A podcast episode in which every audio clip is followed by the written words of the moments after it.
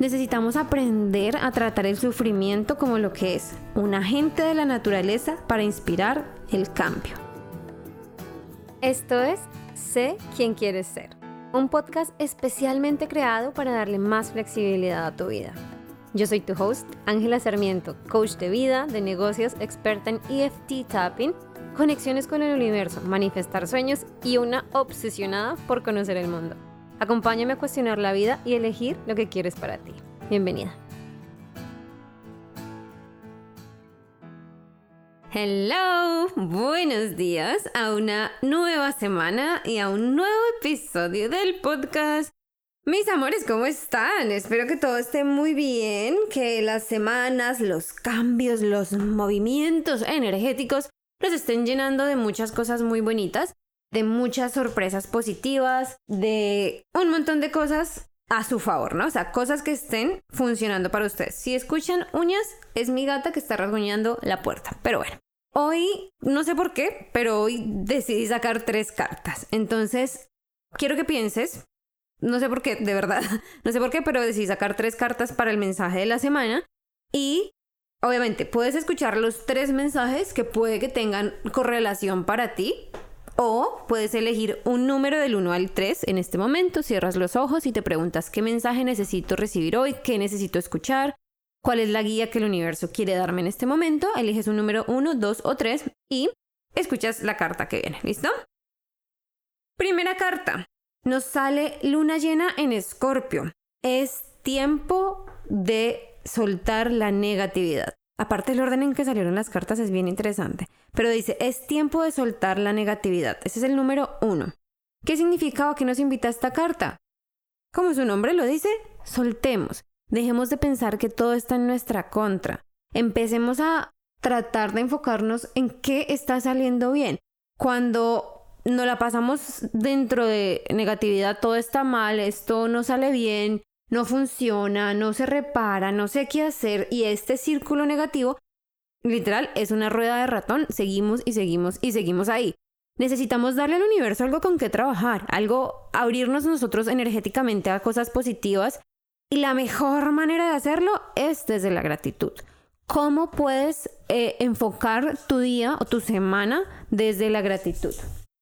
La gratitud siempre va a ser la mejor herramienta en contra de la negatividad. Siempre. Si podemos encontrar una cosa, una pequeña cosa, ¿por qué estar agradecidos por la vida que tenemos, por el lugar donde estamos, por los problemas incluso que estamos enfrentando? Maravilloso. Vas a poder soltar esa negatividad mucho más fácil y vas a poder darle o abrirle espacio a las cosas positivas. Carta número 2. Es el primer cuarto de luna y dice, tu compromiso está siendo testeado. A mí esta carta me gusta porque es como ese recordatorio de, hey, y por eso digo que el orden en que salieron la primera carta es suelta la negatividad y la segunda es, ¿qué tan real es tu compromiso? Te están testeando. A veces las cosas no salen como queremos, a veces nos encontramos más piedras en el camino que escaleras para ascender. A veces sentimos que las cosas no funcionan y nuestro instinto es echar para atrás nuestro instinto es culpar a alguien, nuestro instinto es ignorar la situación en la que estamos. ¿Qué pasa si es un reto? Un reto, una prueba para ver qué tan comprometido realmente estás con lo que dices que quieres, qué tan comprometido realmente estás con tu relación, con la persona que quieres ser, con la vida que quieres vivir. Y la carta número 3 es la luna nueva en Capricornio y dice, Your hard work is paying off. Tu trabajo fuerte está pagando, está valiendo la pena. Y me encanta esta carta porque es, como les digo, puede que para ti el mensaje sea completo, ¿no? Si sueltas la, la, negatividad, te das cuenta que si tu compromiso está testeado es porque no es momento de parar. Y si no paramos, nuestro trabajo fuerte va a ser recompensado. Siempre, siempre, de una u otra manera, el trabajo fuerte que has venido haciendo hasta ahora es recompensado. Puede que no lo veamos físicamente claramente claro como el cristal, a veces no, pero siempre vamos a tener la recompensa cuando trabajamos fuerte y cuando trabajamos alineados a nuestro ser y a nuestra verdad, ¿no? Esas son las cartas de la semana. Espero que la carta que hayas elegido o el mensaje general tenga sentido para ti y lo puedas apropiar y utilizar a tu favor, ¿no? Hablando de temas nuevos, de temas varios de la semana, hoy vamos a hablar del sufrimiento y el por qué sufrimos. Esto es interesante porque muchas veces cuando nos enfrentamos a el por qué esto me duele, tenemos dos opciones. O le echamos la culpa a alguien más, es porque el otro o la circunstancia o la sociedad o el gobierno o mi jefe o mi pareja o mi mamá o el dinero, le echamos la culpa, culpamos algo externo a nosotros, ¿no? Es muy fácil, ese es uno de los caminos. O el otro nos culpamos con toda a nosotros mismos. Y es que no soy suficiente, no puedo, no sé, todo es difícil, yo nunca sé qué hacer, eh, no sé cómo controlarlo, siempre me pasa lo mismo, es mi culpa, ¿no? Entonces ese sufrimiento, lastimosamente siempre lo vemos como algo negativo y algo de culpar. La invitación, o por qué decidí hacer este episodio, es porque para mí es importante que tengamos una perspectiva amplia, una mente abierta de lo que significan todas las experiencias que tenemos como seres humanos. Y dentro de esas experiencias está el sufrimiento. Cuando vemos el sufrimiento con otros ojos, por ejemplo, los ojos de que es positivo para nosotros el sufrimiento, que es algo bueno sufrir, que un poquito como hablábamos en el podcast de la semana pasada, no es chévere, no está, no está, no se siente bien sufrir, pero a veces se siente bien haber sufrido. ¿A qué voy con todo esto? El sufrimiento es biológicamente útil, física y biológicamente útil. ¿Por qué? Ejemplo simple y sencillo, cuando te quemas la mano por poner eh, los dedos en el fuego cuando eres pequeño, nunca más lo vuelves a hacer. Cuando te quemas, nunca más vuelves a coger algo que estaba caliente. Tenemos que tener la experiencia del sufrimiento para cambiar nuestra conducta.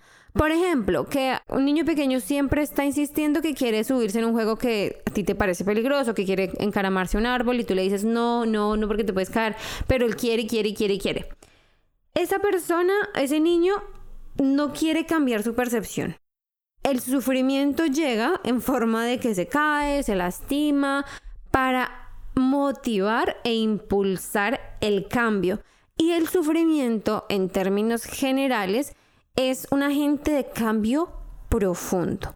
Cuando sufrimos y aprendemos la lección y entendemos de dónde proviene ese sufrimiento, cuál o qué es lo que nos viene a enseñar el sufrimiento, vamos a poder hacer cambios a largo plazo. No a largo plazo que se van a demorar los cambios, sino que ese cambio que vamos a hacer se va a mantener a lo largo del tiempo. Es por eso que a veces nos cuesta o es incómodo, obviamente sufrir es incómodo y el objetivo no es, ay, suframos, porque vamos a aprender y nos ponemos a nosotros mismos intencionalmente en situaciones de sufrimiento. No, no se trata de eso y tal vez esto no aplica para todos los casos de sufrimiento. No, pero sí cuando estamos sufriendo racional y emocionalmente por algo que podemos cambiar.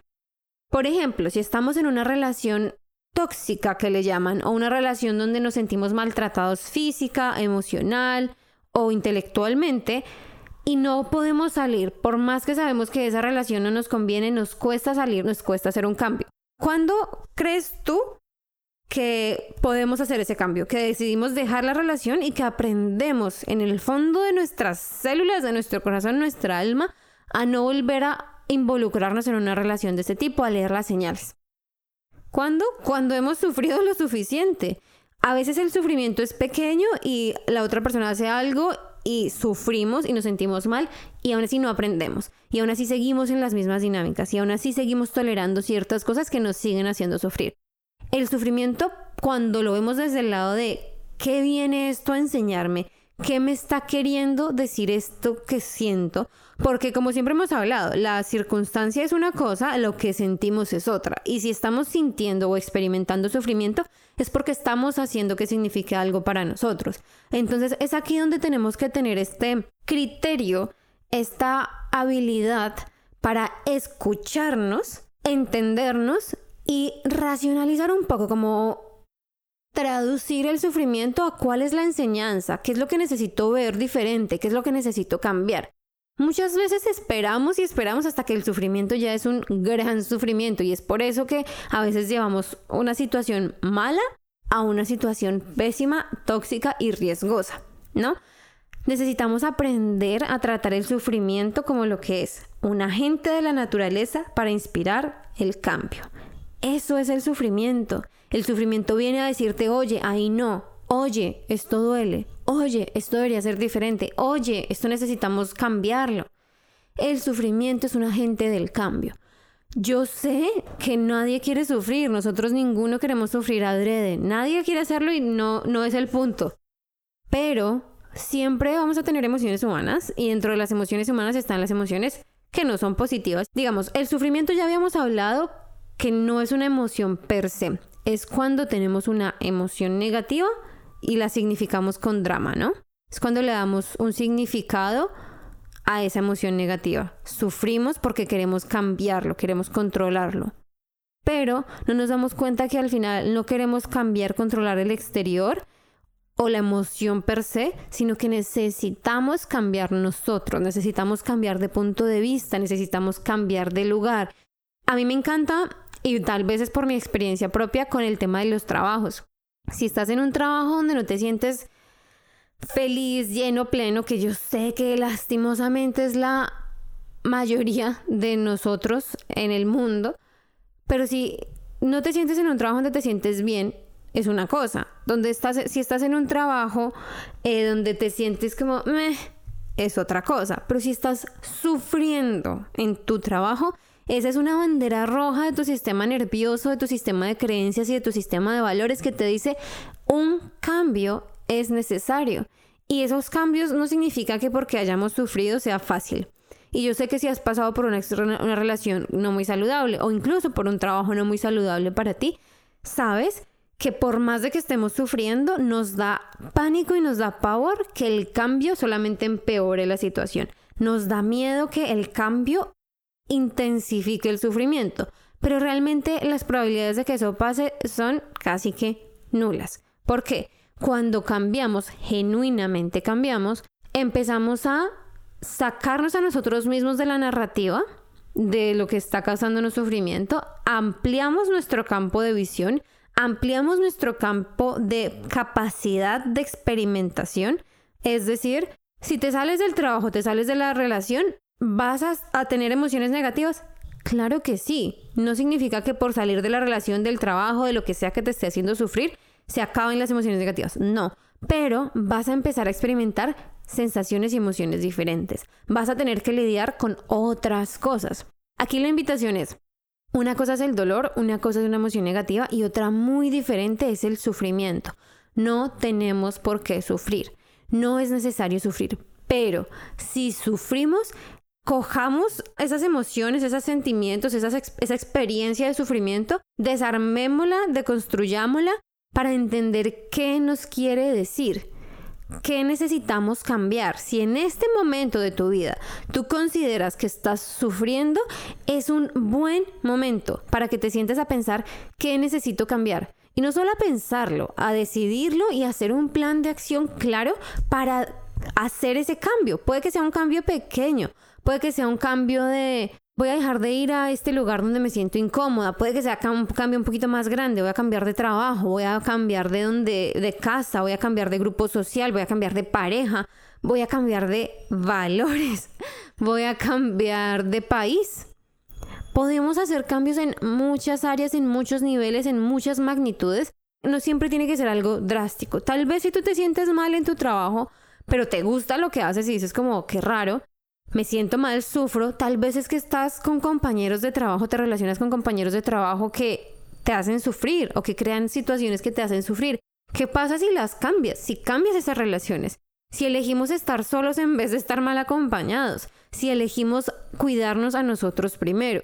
Tal vez el cambio es que necesitas cambiar tu rutina, tal vez necesitas moverte más, hacer más ejercicio, comer mejor. Eso es cambio. Si estoy sufriendo porque no tengo energía, porque me cuesta moverme, ahí hay cambio por hacer. Tal vez es moverte diferente. Si el sufrimiento viene de la ansiedad, de que no puedo controlar muchas cosas, de que me siento constantemente mal, tal vez el cambio es algo puede, puede empezar, puede empezar, ojo, empezar por algo tan sencillo como leer como leer algo que me haga sentir mejor, como dejar de ver o seguir redes sociales que me hacen sentir mal.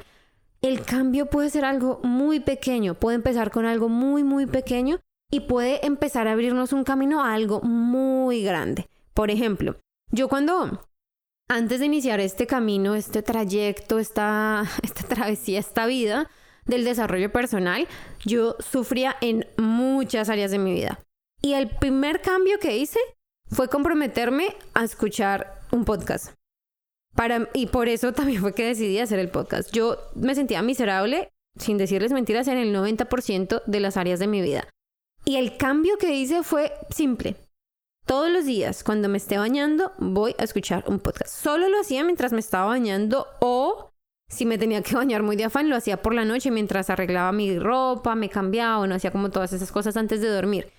Ese fue el único cambio que hice, pero ese cambio me abrió la cabeza, me cambió la perspectiva, me hizo darme cuenta que vean cosas diferentes y después empezó como el efecto dominó. Empecé a leer cosas, empecé a cambiar las cosas que había en Netflix. Ya no veía solamente series cualquiera, sino que veía documentales, veía videos informativos y empezó a cambiar mi perspectiva y la manera en que veía el, mundo, veía el mundo, literalmente en efecto dominó, con hacer un pequeño cambio desde el sufrimiento. Y esa es en últimas la invitación del día de hoy. ¿Qué puedes cambiar si estás en un periodo, una etapa de sufrimiento? Y si no, guarda el podcast y escúchalo cuando sí. Pero ¿qué pequeña cosa puedes cambiar? Si ya el sufrimiento es muy grande, si tú ya sabes, si mientras has estado escuchando todo lo que, todo este capítulo, has estado pensando en algo específico, porque eso nos pasa mucho. Cuando escuchamos algo, empieza a sonar como, ah, el trabajo, mm, sí, debería cambiar, mm, debería cambiar de pareja, mm, debería no sé qué. Hazlo, toma acción. ¿Va a ser fácil? No. ¿Va a valer la pena? Mucho.